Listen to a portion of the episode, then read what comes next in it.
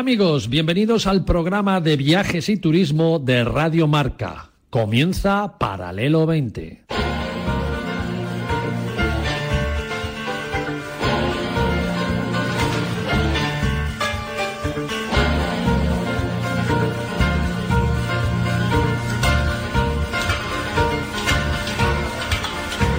Paralelo 20.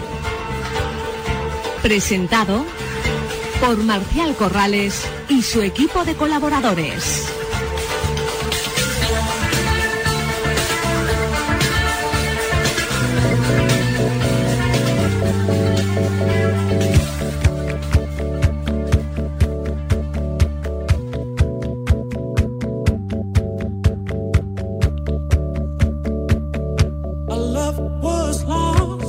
Bienvenidos y buenos días amigos y amigas oyentes del Paralelo 20 y feliz domingo para todos. Hoy en los controles el gran serrano Iñaki Serrano.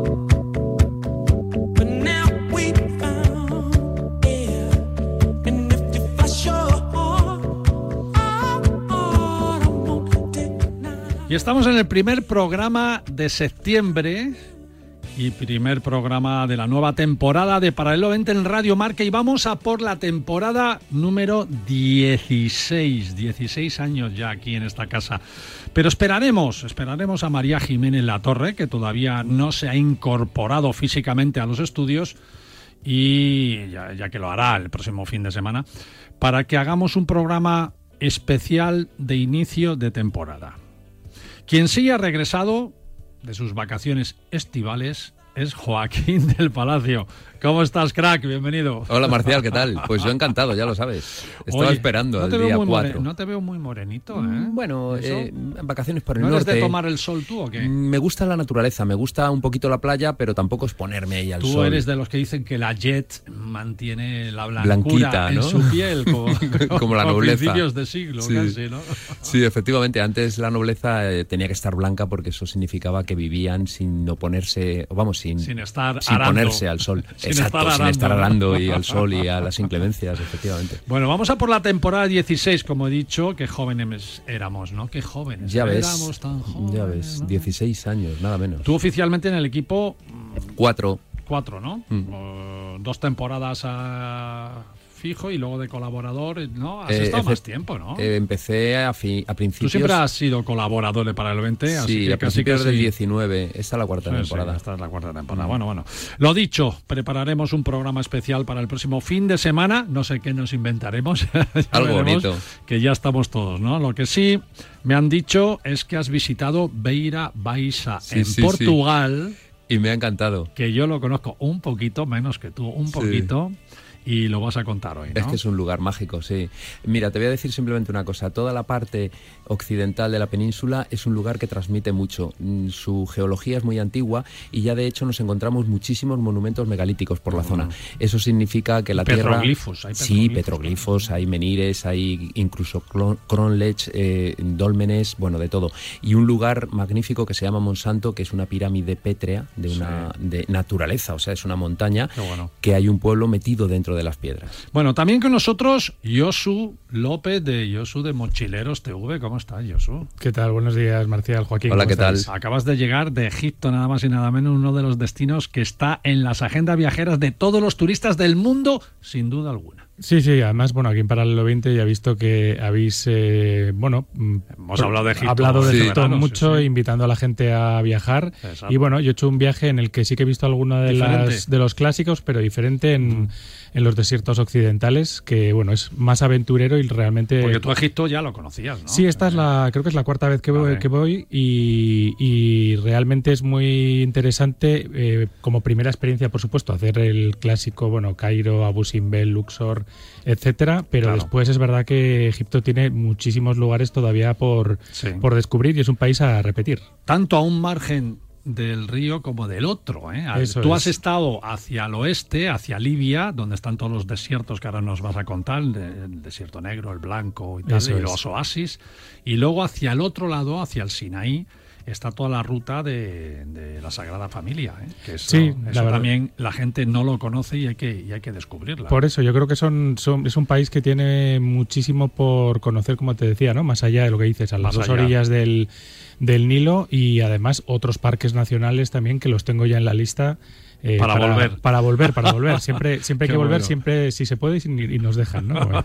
Bueno, también conectaremos con María Jiménez La Torre, que está, que está en Estepona, donde su marido, el famosísimo mentalista Anthony Blake, actuó anoche y ella pues le ha acompañado ahí como buenas relaciones públicas que es. Nos comentará sobre consejos fáciles para la vuelta de, de las vacaciones en cuanto a gastronomía y el paisaje, ¿no? A ver qué, qué hemos hecho durante las vacaciones, aunque ella nos ha dado muy buenos platos, muy, Muy buenos, buenos, sí. picnics. Y si sigues la, vamos, el libro de, de María, eh, no hubieras engordado en, en verano. Pero bueno, eso es inevitable casi. ¿no? Sí, viviendo que- bien al final se engorda. Bueno, eso es lo que dará de sí el paralelo 20 de hoy, que se vislumbra entretenido, por supuesto que sí, y muy interesante. Pero antes, Joaquín, te invito, si te parece bien, a que hagamos un viaje en el tiempo. Hoy es muy bien. 4 4 de de septiembre. ¿Y qué ha ocurrido en algunos 4 de septiembre de, de la historia de la humanidad? ¿no? Eh, ¿Por qué no viajamos también por el tiempo con nuestras efemérides del día?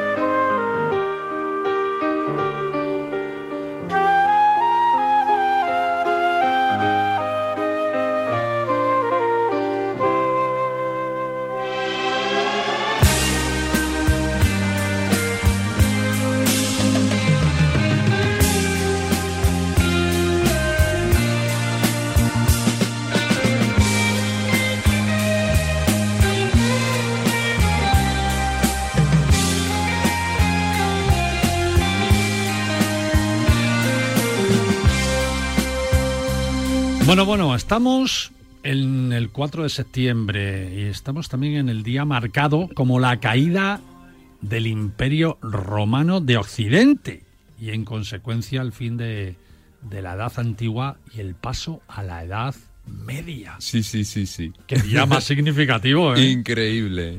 Sí, sí. Hace nada menos que 1546 años. Eh, bueno, pues se depuso a Rómulo Augustulo, entró Odoacro en el poder, acabó el Imperio Romano y luego se ha estipulado y se ha estimado que es el final de la Edad Antigua. Estamos hablando del siglo, Del siglo V, quinto, claro. 476. Ese fue el momento en el que el Imperio Romano de Occidente, como bien decías tú, desaparecía. Esa edad antigua había empezado con la escritura, con esa escritura cuneiforme de Sumeria, con lo cual estamos hablando de unos 4.500, casi 5.000 años de edad antigua, y luego empezará la Edad Media, que terminará curiosamente en dos momentos, porque no sé, unos dicen un momento y La otros caída otro. de Constantinopla. ¿no? Caída de Constantinopla coincide precisamente con, la, con el, el principio de la imprenta, con lo cual es un año clave para el final de la Edad Media, porque la imprenta cambia. Ya habíamos visto que el principio de la edad, de edad antigua empieza precisamente con la escritura. Y también algunos dicen que empieza con el descubrimiento de América, que a ti te gusta mucho esa fecha, 1492, aunque yo me quedaría casi más con ese Con la- 1453 de, de la caída de ¿no? Constantinopla. Sí, sí, yo creo que está marcada ahí el fin de la Edad Media, de Ahí- la oscura Edad Media. Mm, Bueno, es una edad media oscura, eh, pero también es una edad media muy interesante. ¿eh? Acuérdate de todo ese románico, de todo ese gótico. Hay momentos muy interesantes también. Y bueno, es oscura porque, claro, el imperio romano brilló con tal fuerza que incluso hasta el siglo XIX se ha vivido en muchos sitios con los mismos inventos y las mismas cosas que hicieron los romanos. Es verdad. Bueno, hoy 4 de septiembre de 1476. No, de 476. del, cua- del año 476 eh, llegó uno y dijo, "Ch, ch, Se ha acabado la se edad acabado antigua". la antigua, entramos a partir de ahora un decreto. Así, por las buenas. un decreto. Sin saberlo, ellos no lo sabían, pero acabaron con ella. la Edad Media, sí señor, así. Pero un día tal como hoy, de 1535, fue un día muy, muy malo para los amigos de Menorca. ¿eh? Ya ves, además eh, fue un día muy malo en uno de los puertos más importantes, porque Barbarroja pues asoló, asoló Mahón, y eso significaba... Era, turco otomano. sí, sí, efectivamente. Y eso significaba que, que, bueno, pues que entraba en uno de los puertos más importantes de todo el Mediterráneo, posiblemente Mahón y La Valeta tengan los dos puertos naturales más importantes, un puerto que está actualmente defendido por el Castillo de la Mola y el de San Felipe en su parte de la entrada. Luego tiene 6 kilómetros de longitud hasta entrar al fondo. Es una boca preciosa de mar, como pocos lugares tienen en el mundo. Y este Barbarroja, que era muy despiadado y muy salvaje y muy agresivo, entró y asoló Mahón. Bueno, Barbarroja, que se le llamaba así porque era pelirrojo y tenía la, barba roja, ¿no? Los turcos. Eh, eh, demuestra cómo los turcos se adentraban en todo el Mediterráneo y saqueando ciudades. ¿no? Exactamente. Fijaros lo curioso y que suele pasar en todas las guerras, y esto es una clara muestra de lo que sigue pasando. ¿eh? Cuando Barbarroja, que tenía un montón de soldados, entra en Mahón, las autoridades se dan cuenta de que no pueden hacer nada contra él, y entonces llegan a un pacto. Le dicen, Barbarroja, no nos ataques a nosotros que somos los gobernantes ni a nuestras familias y puedes saquear la ciudad. Y entonces Barbarroja efectivamente protegió a los gobernantes de Menorca, a las familias, y sin embargo saqueó toda la ciudad y mató a casi toda la gente en el pueblo y se llevó todas las riquezas y tal.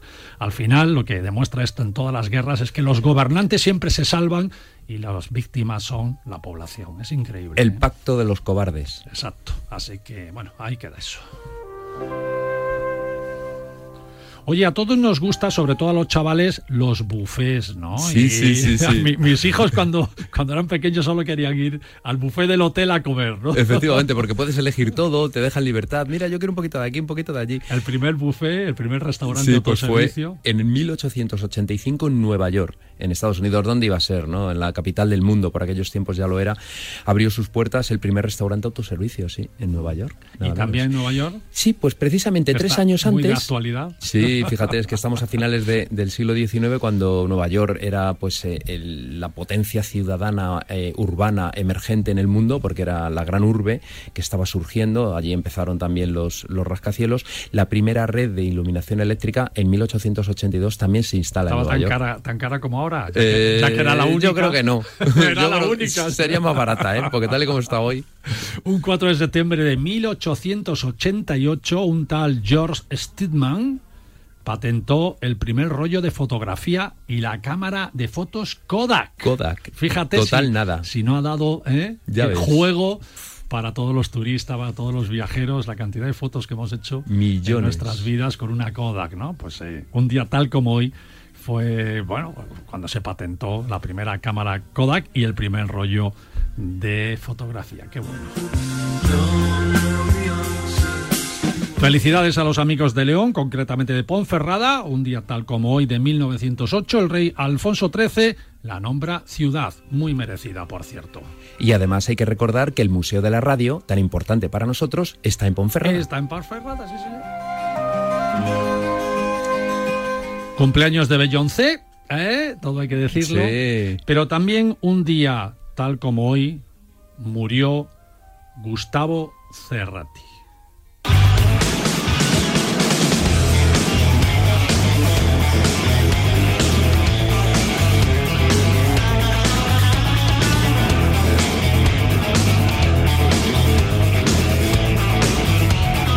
Escuchen esto porque está considerado uno de los mejores guitarristas de Latinoamérica.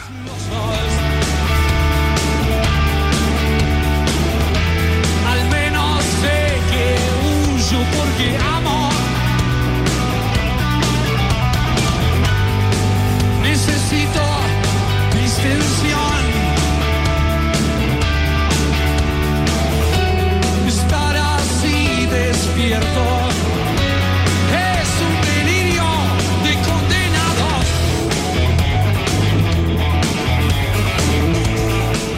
No sé si muchos saben quién fue aquí en España, espero que sí, porque era el líder de una banda argentina llamada Soda Stereo, de lo mejorcito de verdad que ha dado el rock latinoamericano y que tuvo muchísimo éxito por toda América y Estados Unidos.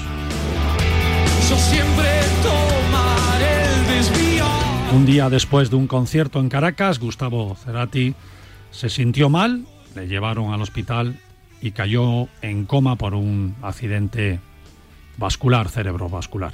Y estuvo así durante cuatro años, mientras se dieron muchos homenajes de grandes músicos como Fito Páez, Joaquín Sabina, Calamaro, Juan Ricky Martin, hasta el mismísimo Bono de U2 eh, le homenajeó y su entierro en Argentina, en Buenos Aires, fue multitudinario, era toda una figura. Así que un beso, Gustavo Cerati, de un admirador más eh, en España que soy yo. No seas tan cruel. No busques más pretextos. No seas tan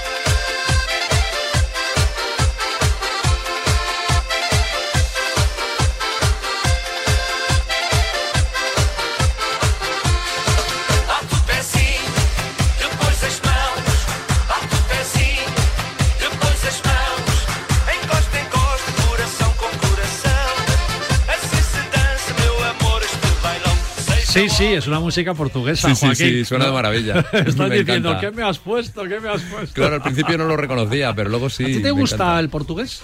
Pues mira, mm, me Sus- encanta. ¿Sí? Sí, sí. Luego Suena lo- un poco así como, ¿no? Como- No, es que a mí me gusta Por mucho. ejemplo, lo- el brasileiro es mucho más zambero, Pero lo ¿no? entiendo peor. Me cuesta Sí. más ese acento. A mí, Sí, yo porque tiene, lo- tiene lo que se llama el taqui, ¿no? Sí, Eh, es un poquito más sudamericano. Cuesta falo ainda um pouquinho somente Claro, tú eres de do. Brasil, do Brasil. Ese toque zambero, ¿no? Do Brasil. Claro, es que tú eres de Sao Paulo. Los, los portugueses do Brasil. ¿no? Sí, más, ¿no? más cortado, más Do fácil de entender para mí. Do Brasil da mañana. Muy sambero, sí. Muy bien, a ver, ¿qué tal tu viaje por Portugal? Pues de maravilla. He visto lugares magníficos. Has vamos. estado en un sitio muy concreto, ¿no? He estado, sí, en Beira Baixa y he recorrido Baixa. algunos lugares de allí que son realmente mágicos. Eh, bueno, según cruzas el puente Segura sobre el río Eljas, entras ya en Portugal y como te decía antes, el, el oeste de la península es un lugar bastante mágico, con mucha piedra, mucho monumento megalítico y muchos lugares que transmiten muchísimo, como el caso de Monsanto. Eh, Monsanto al atardecer, por ejemplo, es sensacional, es una pirámide granítica cuyas casas están metidas dentro de esos grandes rocones, porque son unas rocas impresionantes. Algunas de las casas tienen una de estas rocas como teja, o sea, están debajo. Bueno, toda la, la- la franja con Portugal, entre La raya. Extremadura, la raya, ¿no? Entre Extremadura y Portugal es muy, muy interesante. ¿eh? Muchísimo. Eh, en toda la comunidad. ¿eh? Y muy sin Esta está más, yo he estado más al norte, más a la Sí. altura de Plasencia, Sí. ahí en, ¿cómo se llama el, el balneario este? Monfortiño. Mon- Monfortiño. Voy a hablar de él. Ah, vas a hablar de él. Ahí he estado yo, en ese balneario, y he recorrido esa- eh, los alrededores, y es impresionante. Es bestial. precioso. Sí, sí, Aparte que se come, ahora no bueno, lo bueno, todo se come. De maravilla. Pues ¿no? precisamente en ese balneario de Monfortiño, más adelante te Yo creo que es desconocida esta zona y es una pena. Es bastante desconocida Sí. y además tiene algunas imágenes sensacionales, como te decía de Monsanto, por ejemplo. Estuve yo precisamente en el día mm, del eh, solsticio de verano, el día 21 de junio, y estuvimos en un lugar donde se celebra, en la ermita de San Pedro de Vira Corza. Se llama de Vira Corza porque allí parece ser que vivía un ermitaño, se encontró con un bebé y bajaba una corza. Él hizo que llegara una corza a amamantar ese bebé para que subsistiera, porque los bebés si no toman leche no viven. Y allí luego pues estuvo eh, este niño de, de ermitaño también. La iluminación que pusieron fue bestial, o sea, era impresionante ver aquella montaña granítica iluminada por la noche y el cielo precioso, ese Has, cielo de has verano. puesto ahí tus todos tus sentidos en este viaje también. Sí, ¿no? sí, es que es un sí, te lo va mm, dando el propio el propio viaje.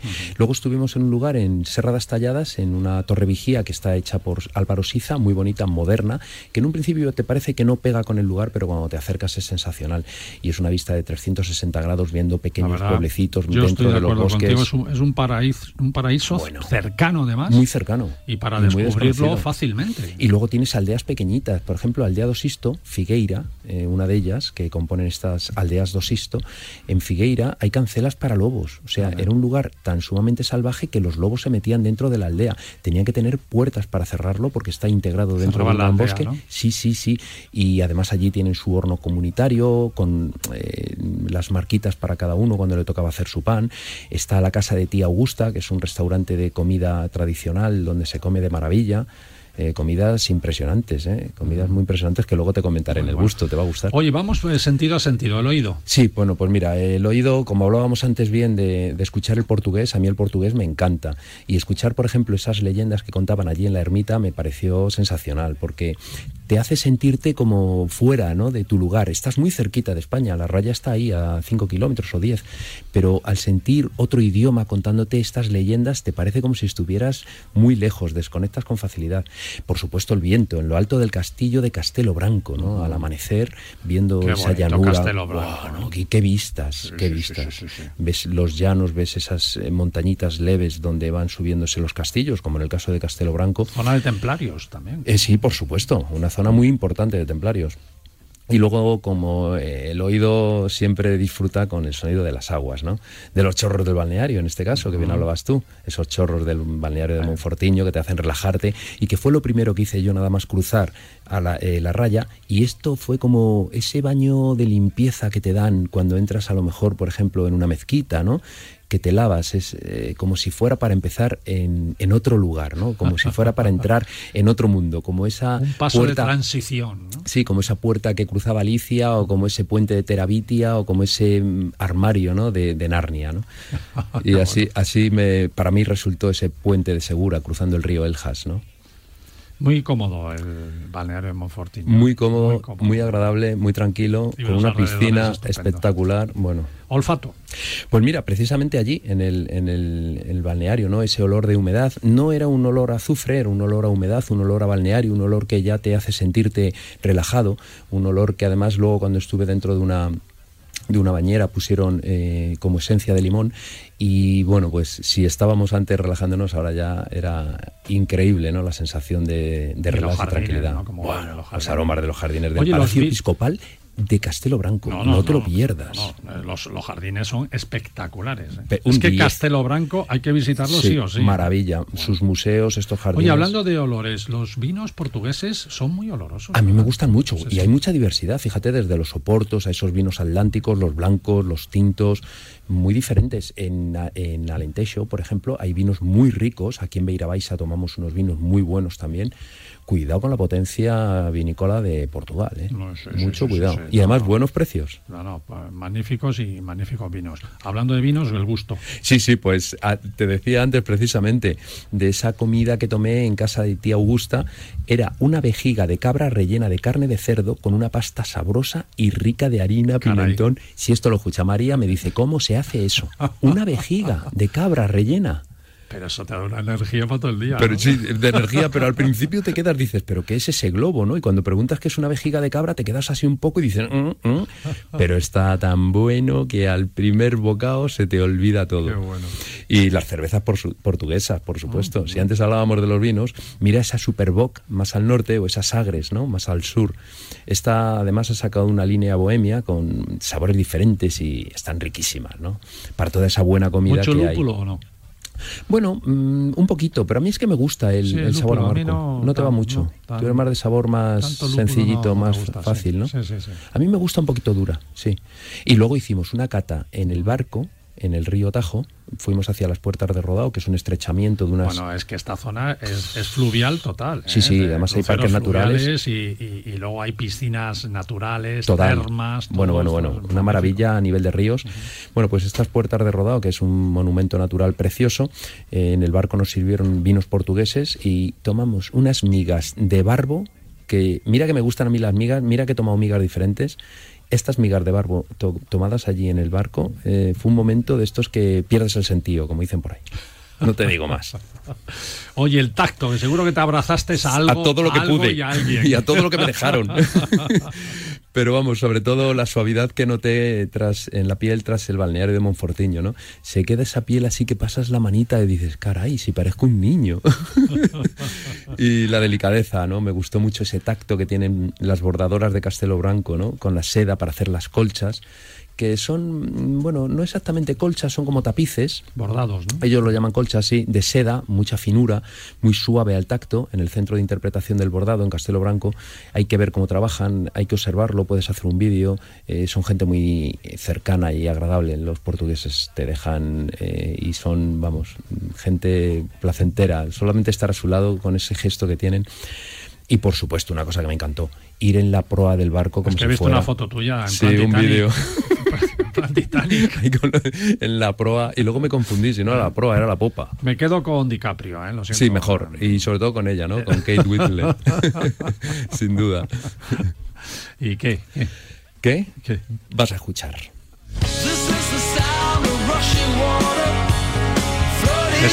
Police. Steam. Escuchando Steam en el autobús. A ver qué canción es, espera.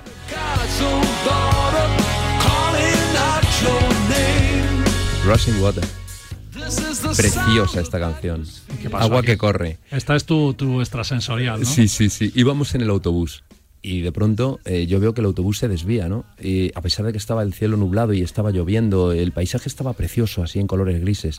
Y se desvía por una zona donde dejan de aparecer ya carreteras, pueblos, era todo naturaleza pura y una, un pequeño descenso, ¿no? Y digo, uy, vamos buscando un río por esta caída, eh, esta bajada, y llegamos hasta el río Eljas, que es el mismo que habíamos cruzado a la entrada, en ese puente segura. Y ese río Eljas, para cruzarlo, tenía un pontón tan estrecho que solamente cabía el autobús. Caray. Si hubiera venido otro de frente, uno de los dos hubiera tenido que parar. Bueno, pues esos paisajes solitarios, eh, ese momento de cruzar la, la raya, esos recuerdos que me venían del viaje mientras escuchaba esta canción, endless couch. Hit me with a hammer and I'll say. ¿Qué feeling tienes? ¡Qué bonito!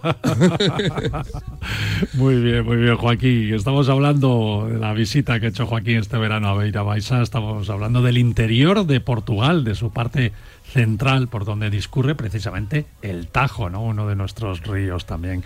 Playas fluviales, piscinas naturales, naturaleza, gastronomía, arte rupestre, muy importante, historias de, de amoríos como el del rey Wamba, por ejemplo, ¿no? que algún día lo, la contaremos. Zona de templarios en Castelo Branco, termas en Monfortiño. Bueno, un gran viaje. ¿verdad que Sí, no le falta de nada, vamos. Bueno, enhorabuena, Joaquín. Muchas Gracias. gracias. Bueno, pues con Sting o con Police, ¿qué es? ¿De Sting o de Police? Es de Sting, Es de sí. Sting, vale, pues nos vamos a publicidad, si te parece. Sí. Y volvemos ahora, en un minuto tan solo, aquí en Paralelo 20, Radio Marca.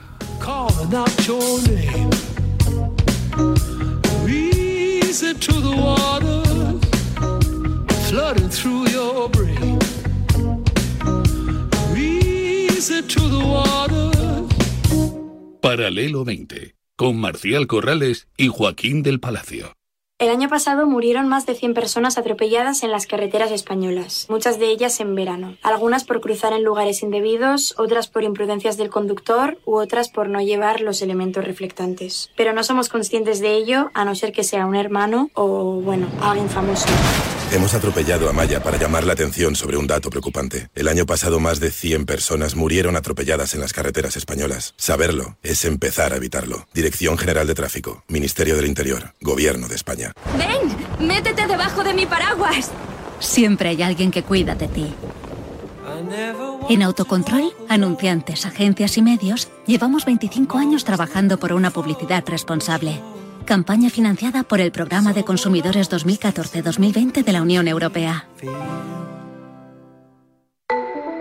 Hoy tampoco podrás dormir. Faltan 29 minutos para que se cierre el mercado de fichajes. ¿A quién ha colocado el Barça? Elena Condis. Hola Elena, buenas noches. Estoy en las oficinas de la ciudad deportiva. Aubameyang, ¿se va o no se va al Chelsea? ¿Es oficial? Sí, se va. De hecho, ya está en Londres. Todo está pasando en la sede de la liga. donde Allí están Alcalá y Fouto. Pellerín inscrito. Pellerín acaba de ser inscrito, sí, sí. 11 y 59. El partidazo de Cope y Radio Marca. De lunes a viernes, de once y media de la noche a una y media de la madrugada con Juanma El número uno del deporte. Cars Frozen Monsters. Marca te trae en exclusiva una impresionante colección de 20 libros bajo el sello Disney Bogan para que tus hijos aprendan inglés mientras se divierten con sus personajes favoritos de Disney. Una edición única y con imágenes espectaculares. Sábado 10, primera entrega Toy Story 4 por un euro en tu kiosco. Solo con marca.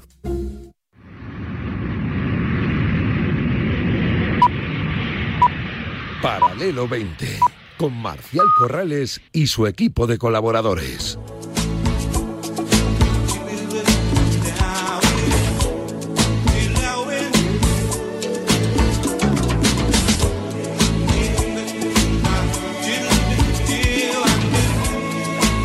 Kilómetro cero, con María Jiménez Latorre.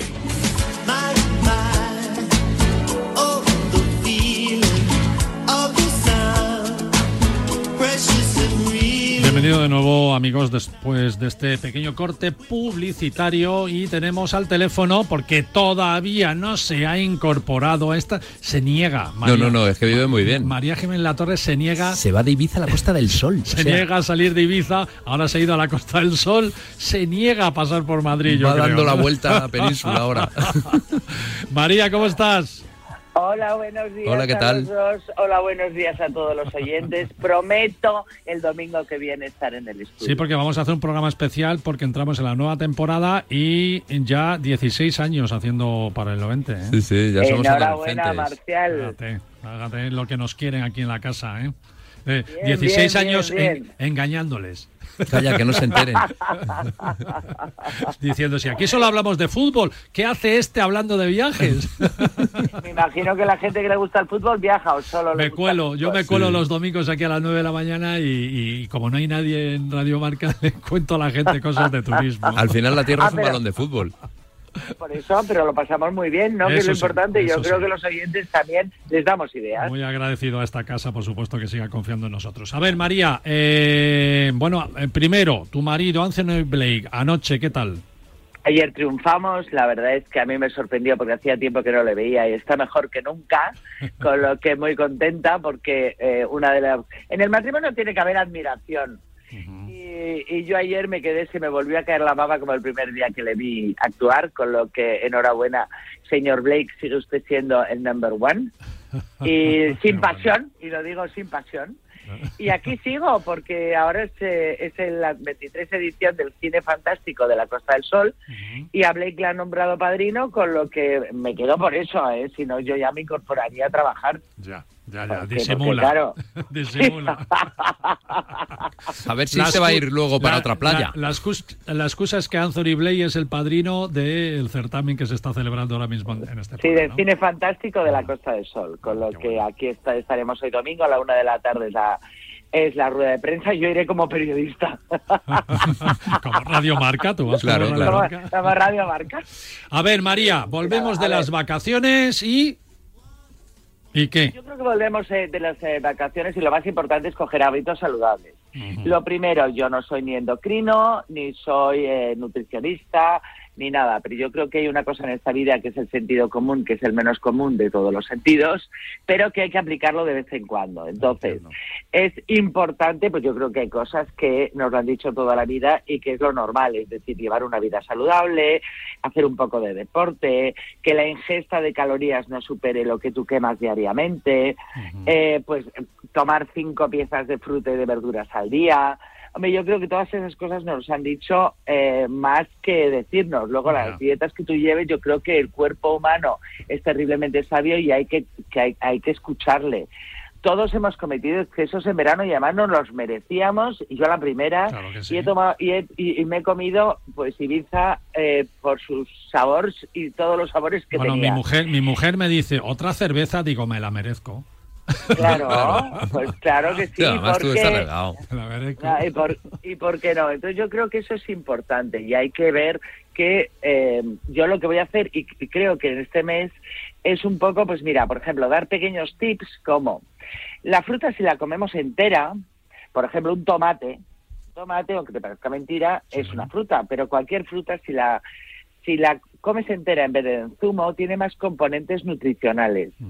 Y en la pulpa y en la piel está la fibra, para aquellos que necesiten fibra, que la fibra es importante. Y luego, cuando tú masticas y masticas despacio, sacias mucho más que si te bebes algo. Si tú te bebes algo, pues te lo has bebido y el hambre parece que el- tu cerebro te sigue diciendo no has comido, no has comido, no has comido. Bueno, pues intentemos comer O sea, hay que masticar. tengo- Hay que masticar. hay que masticar. Y masticar lento, para que parezca que has comido más. Y vaciar los platos. Yo creo que la cosa es que yo, yo tengo el truco siempre, vuelvo a repetir que no soy médico, de en el plato, en vez de ponérmelo hasta arriba, ponerme solo el centro. ¿Sabes ese centro que tiene el plato? Decir, bueno, pues ya estoy haciendo un esfuerzo. Pero bueno, voy a ir a una, una cosa que es divertida, porque tampoco hace falta deprimirnos, que bastante deprimidos estamos ya de la vuelta de las vacaciones. Vamos a hacer una pizza de coliflor que puede ser pizza de coliflor o pizza de brócoli, me da igual, una cosa que la otra. Y además también os voy a dar un tip. Bueno, esto es perfecto para celíacos porque ya hemos quitado el gluten, no con lo que podemos tomarlo porque es eh, algo, pues mira, un trozo, un trocito de pizza son unos 250, eh, una- unas 250 calorías y una pizza entera de brócoli serán unas 150 calorías. También depende de la cantidad de que le vayas a meter. A ver, esto tiene que tenemos que tener cuidado. Vamos con lo que es la masa. Entonces, la masa, hay dos formas de hacerlo, pero eh, yo os voy a decir, la masa lo único que tiene es o una coliflor o el brócoli. Si te gusta, pues ese queso, eh, ese queso mozzarella que venden rallado y ya light, si te gusta, ¿vale? Y, por supuesto, eh, un huevo. ¿Qué vamos a hacer? Vamos a limpiar la coliflor, vamos a quitar los tallos, las hojas y lo rayamos, pues con estos estos que hay de rayar, como que quede como si fuese quinoa cuscús, ¿sabes? Cuando lo rayas tanto que te queda como si fuese eh, Sí. Sí. Entonces, ahí lo metemos en el microondas a máxima potencia, ocho minutos. Dejamos que temple, incorporamos el huevo, un poco de sal, la mozzarella y hacemos una masa. Digo que temple porque si el huevo lo echamos antes, pensar que con algo caliente el huevo se va a cuajar. Lo que queremos es que nos amalgame, que nos haga una masa, ¿vale? Entonces, entende- extendemos esa mezcla sobre, sobre papel de, de horno y la horneamos a un horno precalentado a 200 entre 15 y 20 minutos y tendremos una masa de pizza que de verdad que os va a sorprender. Por favor, eh, probarla porque os va a encantar. También tenemos otra forma de hacerlo, que es, hacemos lo mismo, limpiamos bien la co- coliflor y hacemos un, u- en, un, en un cazo o olla a presión o lo que nosotros más utilicemos, con poca agua cocemos mucho, mucho, mucho, mucho la coliflor. El agua la vamos a colar y la vamos a reservar y la coliflor, como ya la tenemos muy cocida, vamos a aplastarla con el tenedor y vamos a hacer lo mismo, eh, la sal, eh, es decir, el mismo proceso, pero en vez de haberlo hecho en el microondas, lo hemos hecho cocido. ¿Pero por qué te digo lo de cocido? Porque ese agua fría va a parecer que cuando nos la va a parecer, es un agua de coliflor, que también podemos cocer otras verduras en ella, y va a parecer que estamos comiendo algo como un... y nos va a quitar el hambre. ¿Me Mm. O sea que explico? lo, Entonces- lo acompañamos bebiendo ese caldo de coliflor. No, o puedes dejar ese agua que se enfríe y eh, si tienes un ataque de hambre, pues te bebes ese agua y va a parecer que has hecho una comida. Porque, merendado. eh, merendado. Pero realmente no te engorda nada, tiene un saborcillo y puedes tomarla como primer plato porque piensa que el agua y todo el líquido también sacia mucho. Y esto es un agua, no es lo mismo que decíamos antes de los componentes de la fruta. ¿Qué vamos a poner encima de la pizza? Bueno, pues yo ahí ya lo dejo a vuestra elección. Pues mejor un tomate en rodajas, como hablábamos de la fruta entera, que una salsa de tomate que tendrá más calorías. Mejor un queso light que no un queso que tenga muchas calorías.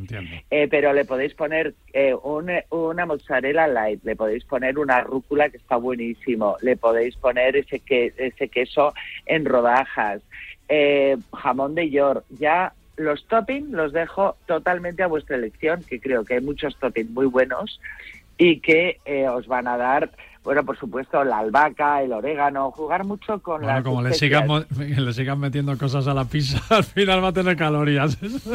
No, espérate. eh, eh, uno de los aliados cuando empiezas a un... eh, estoy hablando de bajas calorías. Hay miles de dietas por hacer, pero yo creo que antes de ponerse a dietas hay que ir a un médico, a un endocrino y que te diga lo que tienes que hacer. Pero siempre... eh, cuando tú utilizas mucha, por ejemplo, no es lo mismo un, un filete de pollo a la plancha que un filete de pollo a la plancha donde le he puesto especias, le pongo un poco de orégano, le pongo un poco de albahaca, te cambia y te cambia mucho los sabores, con lo que jugar, que la comida sea divertida, porque le va a y cambiar no te, colores no te da más calorías, y efectivamente. eso no te da más calorías. Con lo que Muy si te bien. parece en, esto, en estos próximos, bueno, si hacemos un especial el domingo que viene no te digo nada. Pero bueno, dar unas cuantas eh, mm, así eh, recetas bajas en calorías tampoco está mal. Yo desde luego las necesito. En el mes de septiembre, eh, María Jiménez de la Torre nos hará un poquito de nuestro, nuestro doctor para recomendarnos ¿Qué comer? cómo, cómo mantenernos bien en septiembre después de las vacaciones. Por supuesto, alimentación cuidada, ejercicio moderado, amigos, sueños, dormir, manejar bien el- los tiempos de sueño, que yo soy fatal para eso. Beber agua, beber mucha agua, que es bueno. Eh, también darle ritmo a la vida, ¿eh? que empecemos bien, con buen ritmo, porque tenemos que ir a trabajar y tal, y si empezamos con un mal ritmo, eso malo, malo, malo. Sí, evitar el estrés. Evitar el estrés. Que por es de lo peor que existe. Los primeros días. No ver el tele, Marcial, no ver el telediario. Sí, no también. el telediario. También. Salir a pasear después del trabajo, que todavía hay luz, ¿eh? hay, que, hay que cuidar ahí también esos hábitos de que hemos paseado mucho durante las vacaciones, en la playa, en la montaña y tal, pues seguir un poquito paseando también, aprovechando la luz todavía que queda, y así poco a poco vamos entrando en el triste ritmo de la vida cotidiana. Del otoño, el invierno y todo. María. Muchas feliz gracias, rutina. guapa. Hasta Te- luego. Hasta el fin de semana que viene, que ya te tendremos aquí. Venga, con mucha ilusión. Fuerte. Chao, chao, chao, chao.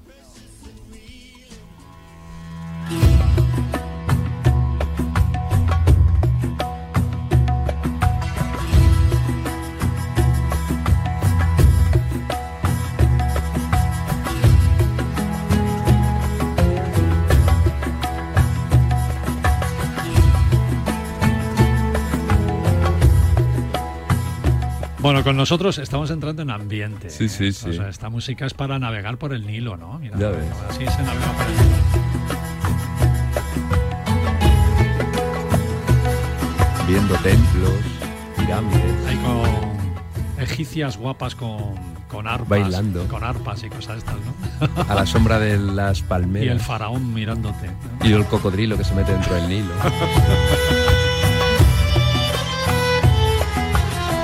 Con nosotros está, y así lo presentamos en el inicio del programa, Josu López del blog Mochileros TV, embajador y colaborador de Paralelo 20, que acaba de venir de Egipto, nada más y nada menos. Un, Egipto muy especial, porque él ya, ya ha estado más veces, pero en esta ocasión hay que, hay que decirlo todo, ¿eh? la prestigiosa marca Decathlon le pidió, ojo, fijaros qué viaje más chulo, le pidió que fuera al desierto egipcio a probar algunas ropas especiales que tienen a la venta para viajes de este tipo, ¿no? Qué De- buen viaje, De, de ¿eh? este estilo. Así que Yosu se cogió toda la mochila de Decathlon, publicidad gratis para los amigos de, Deca- de Decathlon, pero gracias a ellos Yosu nos va a contar un Egipto maravilloso, ¿no? Yosu, ¿Qué tal? Buenos ¿Estás co- días. ¿Estás cómodo? ¿Qué tal? ¿Estás cómodo? Estoy cómodo, cómodo. ¿Todavía Ya. hueles al desierto o no? Todavía, todavía. Todavía ab- abro la maleta y hay arena a veces. Qué bueno. Ya, ya sabes que eso cuesta, ¿eh? Oye, tu Egipto, se queda ahí. tu Egipto muy, muy, muy, muy diferente, ¿no? Al del usuario de turista habitual, e incluso de los viajes que tú anteriormente habías hecho, ¿no? Sí, yo he tenido la oportunidad de tanto de hacer el, vamos a decir, el típico y clásico crucero por el Nilo con visita al Cairo, parada en Luxor y bueno, luego en Edfu, Asuán, ir al templo de Abu Simbel. Eh, y en este caso, eh, de alguna manera, hice el viaje un poco a medida, ¿no? Pero a mi propia medida. ¿no? Bueno, el Cairo y Luxor sí lo tuviste que tocar porque hay que entrar por un aeropuerto Evi- internacional. es, Hay que, entonces hay que entrar no sí sí. evitarlo, Y luego es una, una cosa curiosa, yo creo que a veces vuelves a lugares y hay sitios que aunque hayas estado, por ejemplo las pirámides, eh, como además encima, bueno, más allá de ser un, un icono, es el lugar, vamos a decir, o la imagen más reconocida de Egipto, siempre me gusta repetir. Te Está- llama, ¿verdad? Están además, en- de alguna manera, bueno, en zona desértica, no vamos a decir con dunas, pero, pero lo que aquellos... Pero te es- llaman las pirámides. me llaman, me llaman. sí, y entonces siempre que voy, repito y además, bueno, ¿cómo te vas a cansar de, de ver aquello, no? O sea, el, además, eh, el- la primera vez que fui, bueno, pues hice el típico recorrido con las tres clásicas de, de Giza, pero es que luego hay algunas que sí que llegan a veces turistas, ¿no? Como son la pirámide de Sahara, que es la pirámide escalonada, y una más cercana, bueno, un par más cercana, más lejanas, perdón, que es Dagsur, donde hay otras dos pirámides que son, son preciosas, ¿no? Y merece la pena, eh, pues como siempre digo, ¿no? A mí me gusta un poco el fuera de ruta y el intentar ir más allá y bueno, Bueno, cada- en, este, en este viaje no te quejes, ¿eh? Fuera de ruta total. No, no, me- me- me- vamos, me he ido off-road y además en 4x4, o sea, Bueno, no te ele- ir. elegiste los desiertos, ¿no? Para Sí. probar además el, el equipo que llevas. ¿Qué ropa llevabas? Bueno, pues eh, son, son vestimentas que están preparadas para el desierto, pues desde una camisa, pantalones que tienen no solo es la frescura ¿no? y la ligereza, sino protección anti, U- anti- antirrayos UVA, ¿no? O sea, el- para, digamos, la protección del, del sol. Luego, pues también tienen una especie de, de gorra que tiene una protección para todo lo que es la parte del, del cuello y, bueno, pues... eh, se puede decir bueno que funciona muy bien porque bueno el primer día pues lo típico eh, llegamos con un vuelo de escala al Cairo las pirámides eh, se me olvidó llevarme la gorra y evidentemente estamos hablando de una radiación solar ya de normal en, en verano fuerte pero Me has llamado Egipto- Decathlon y te la manda, por seguro. Claro, ¿eh? claro, claro. O sea que me la había dejado en el hotel. Y ahí, y ahí supe lo que es, digamos, eh, no, pro- no protegerse lo suficiente y, bueno, menos en zonas de, de desierto, ¿no? Eh, y la verdad que, bueno, ese inicio en las pirámides, como os decía, eh, en Egipto además existen en torno a 100 pirámides, o sea que muchas veces eh, en estos recorridos pensamos en tres y ya está.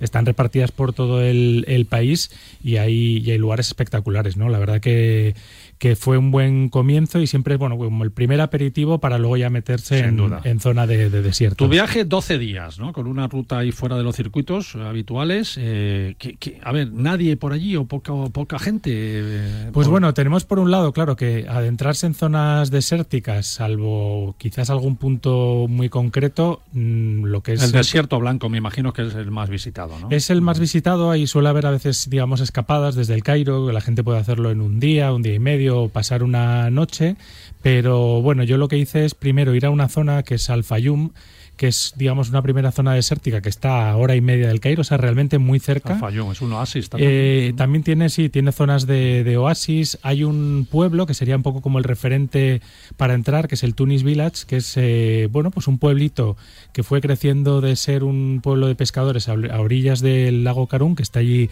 un lago muy, muy grande. Eh, y ahora se ha convertido como en un centro muy reconocido de alfarería. Entonces hay muchos bueno, talleres y además que están incluso exportando a nivel internacional, ¿no? Entonces, bueno, se reconvirtió, ¿no? De, de ser un pueblo de pescadores en traba- trabajar un tipo de alfarería muy concreto y es el puerto, vamos a decir, el punto de entrada a este desierto de Al-Fayum que tiene como muchos puntos interesantes, ¿no? En, en la parte norte del lago hay pues desde una ciudad, ¿no? Que fue una ciudad romana, ¿no? Grecorromana, que además, pues bueno, siempre imaginamos, ¿no? Egipto, pirámides Claro, o los templos de- faraones y tal. de, los faraones y de toda esa época, pero de repente hay como en otros países, ¿no? Que yo a veces me he sorprendido. Los en romanos que Turquía, estuvieron en todos sitios. Que estuvieron, eh, claro, claro, es que te encuentras, o sea, esta, esta ciudad creo que tenía más de 2.300 Fíjate. años y eran, bueno, los restos de los muros y algunas edificaciones en medio del desierto, en un punto donde no había nada. Y luego este tipo de experiencia además te permite que llegas al, al lugar y estás solo. O sea, estos lugares no son masificados, no hay... O sea, realmente en los puntos en los que estuvimos eh, era lo que estar solo. O sea, íbamos dos personas solos, nadie más, ¿no? Entonces eso le da, claro, un añadido, ¿no? A ese, yo creo que sueño del viajero, del, del explorador, de, de querer estar en un lugar, ¿no? Donde. Vamos a decir, donde no hay nadie y a veces eso es, en estos tiempos también es, es complicado, ¿no? Entonces, bueno, esas zonas de desierto, a pesar de la dureza del, del calor, del clima, de las distancias, de cómo hay que llegar, se disfruta muchísimo, ¿no? Y esto es un, es un lugar que era muy bonito. Y más allá, luego, bueno, pues había también un, un templo que se llamaba Cárcel al Saga, que también es del año 2280 antes de Cristo. O sea, eh, lugares que tuvieron mucha importancia en un zon- una zona que ahora es puro desierto, pero que no nos lo imaginamos y claro, hace millones de Y años. que sigue siendo muy interesante Sí, visitarlo. sí, sí, aparte de eso, hace millones de años era, era océano. Entonces, eh, el siguiente paso, que fue el último punto, eh, una zona que se llamaba el bosque petrificado, había eh, restos de árboles petrificados, lo que son troncos, ¿no? Como si se hubieran, digamos, caído al suelo. Pero no solo eso, sino luego ya estructuras óseas de animales marinos, de cocodrilos, de bueno, ballenas, fíjate, ¿eh? eh, los, pero las osamentas completas, con, o sea, lo que estamos allí, claro, el clima del desierto eh, no llueve y digamos lo ha mantenido eh, de una manera que parece que hay un museo, pero estamos hablando de algo al, al aire libre. Y, y te estoy, no estoy hablando de unas cositas, digamos, unos fósiles pequeños, no, estoy hablando de, pues, eh, por ejemplo, unos huesos de por lo menos un par de metros o tres. Eh, o sea, cosas muy, muy interesantes en esta parte de, de Al-Fayum. El siguiente desierto, el negro, que es espectacular, ¿no? Este te sorprende, ¿no? Porque en plena, en plenas dunas salen como montañas negras de, Sí, de son, volcánicas. son, son unas estructuras, así, una especie de colinas. Es una zona que son como unos 30 kilómetros en, en esta región y esos son esos montículos que de alguna manera tienen, yo creo que ciertos restos volcánicos y, y llama mucho la atención el, el paisaje, ¿no? De haberlo visto, bueno, siempre el color de la arena dorada a, a pasar esos montículos que a veces parece, bueno, como un escenario que perfectamente podría salir en Star Wars, ¿no? Sí, sí, sí. Y no muy lejos de allí, de- del desierto negro, que tiene, digamos, bueno, pues este paisaje, eh, ya empieza lo que es la aventura del desierto blanco. que sí Fíjate que qué es- curioso, ¿no? Desierto negro y desierto blanco que prácticamente están juntos. Sí, el- es, es como bueno una transición que llama mucho la atención, ¿no? El, el ver un paisaje, como te digo, en es tan oscuro, tan, tan potente de esa negrura y de repente pasar eh, primero de camino por un oasis que se llama el Hais, que es un pueblecito eh, muy pequeño, a ya pasar al desierto blanco, ¿no? Que le llaman allí Sáhara el Beida y que bueno que es un parque nacional que está protegido desde el 2002 y bueno de, mm, es, es probablemente una de las joyas de Egipto Sin duda. que como te digo todavía creo que hay mucha gente que no lo conoce y yo la verdad siempre digo no cuanto uno más viaja a veces piensa que le va a costar sorprenderse y, y este lugar incluso aunque ya había visto algunas fotos y es, y es el bueno un lugar que tenía en la lista y que quería ir desde hace mucho tiempo cuando estás allí es eh, alucinante no o sea son 300 kilómetros cuadrados con un montón de sorpresas salpicadas a lo largo del, desierto desde un lago mágico no que es eh, bueno, pues un oasis verdadero donde te puedes bañar rodeado de dunas. Eh, de repente hay otro sitio que le llaman Magic Fountain, la, eh, fuente mágica, donde hay dos, tres palmeras en medio de puro desierto, como si fuera una película o un cómic, y de ahí brota agua, digamos, de un, de un manantial, esto en medio de, de la nada, ¿no? Y ya lo que es el desierto blanco, por eso son formaciones rocosas que bueno que tienen un montón de, de formas y bueno ahí puedes encontrar bueno ya sabes la gente empieza a buscar parecidos no una es el champiñón el conejo el pollo eh, y luego bueno pues esas esas formaciones eh, las tiene repartidas con millones de formas que son bueno como están en un lugar irreal no y ya por último de allí de este desierto Fuiste que- a los oasis de a los abajo, ¿no? oasis del, sur, los ¿no? más los más del sur. Sí, aparte allí, allí sí que realmente yo creo que por lo menos ahora lo que es turismo prácticamente no lleva el oasis de Dajla y de Carga, que también tiene eso, un montón de lugares. Las tumbas de Mizahuaca que son con unas pinturas que parecen hechas hace 10 días y, y que era increíble, ¿no? En, en unas zonas subterráneas. Otro templo también de, de los romanos, del periodo romano, que es el único, ¿no? Que se conserva, que era de Ir al-Hagar. O, por ejemplo, una ciudad de barro eh, inmensa, como si fueran bueno las, las ciudades que conocemos de adobe de Marruecos. Marruecos, eh, y te encuentras este tipo de lugares allí que es increíble, es Egipto, para terminar, eh, como no podía ser de otra manera, en digamos de lo árido a la humedad del río Nilo, ¿no? El Luxor. ¿Quieres preparar un viaje especial invitando además, eh, ya estamos invitando a los oyentes, no sé para cuándo lo vas a preparar, pero quieres volver con gente para que vea todo esto explicado por ti, ¿no? Sí, a mí me gustaría ahora en 2023 poder hacerlo, así que bueno, iré anunciando según lo vaya preparando, pero creo que es un viaje que me ha encantado tanto que creo que a aquellos que les guste la, aventura, el desierto, que son unos, yo creo que es un espacio mágico, ¿no? Donde aislarse de verdad y desconectar. Eh, bueno, acampamos por supuesto en el desierto, noches estrelladas. Y bueno, la idea es en 2023 repetir porque creo que uno nunca se cansa y ir acompañado de viajeros. Pues aquí te vamos a hacer eco en cuanto lo tengas diseñado y con fechas y todo, eh, nos lo cuentas, vienes, nos lo vuelves a contar y invitamos a los oyentes que se apunten a ese viaje con Josu López de guía y que ya veis que bueno lo conoce muy bien. Yo me iría, Joaquín. Sí, sí, vamos, yo estoy ya Yo- alucinado. A, a nosotros apúntanos ya. Vale, vale, Hacemos, os hacemos tomo- la radio desde allí. Eso ¿no? es. Josu, muchas gracias. Gracias.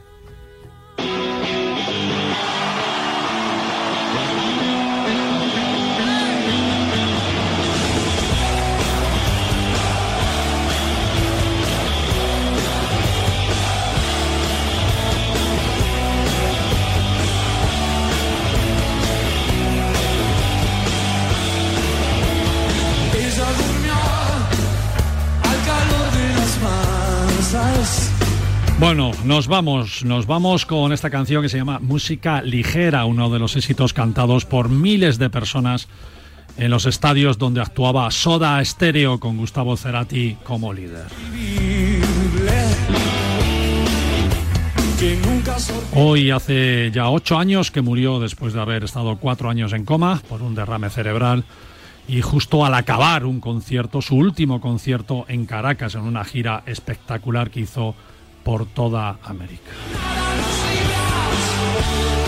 Repito, está considerado entre los 10 guitarristas más importantes del rock latinoamericano, compositor y por supuesto muy querido por todos.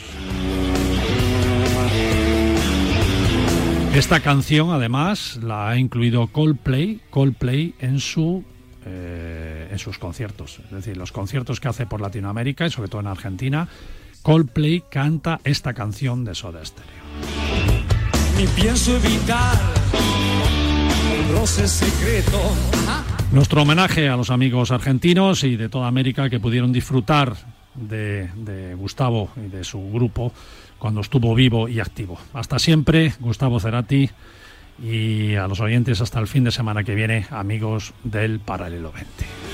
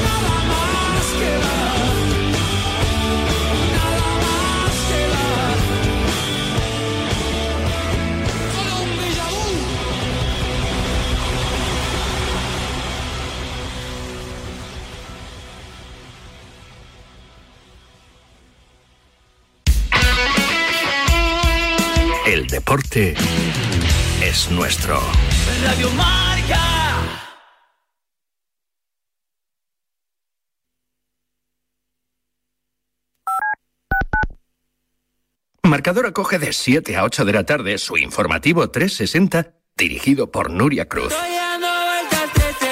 Más de 40 voces en una hora vertiginosa de radio en la que las últimas horas cobran protagonismo. El condado de Santa Clara está pasando por una emergencia de sequía extrema.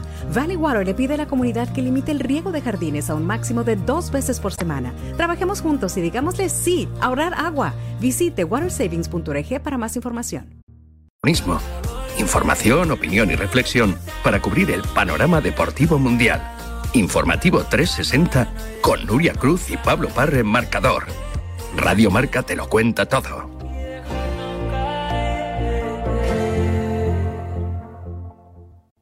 Es mi cuarto. Es mi colega. Es mi dinero. Es mi móvil. Es mi play. Es mi amiga. Es mi elección. Es mi historia. Es mi movida. Es mi mundo.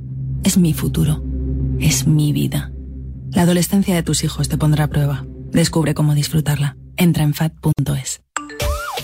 Yo sí que lo ponía en mi equipo, pero ese sí iba a ganar el jornal. Iba a jugar hasta con muletas. A ver, para el Real Oviedo. Aquí en Asturias hay campos de golf y si no tienen praos bastantes para que se divierta. Tiene su edad, pero está puro todavía. Está como un pura sangre. Yo le he firmado un contrato estilo británico. Partido jugado, partido cobrado. Saludos desde Estados Unidos, New York. Tenemos un teléfono con WhatsApp para que envíes tus mensajes de voz desde cualquier parte del mundo. 0034 628 26 90 92.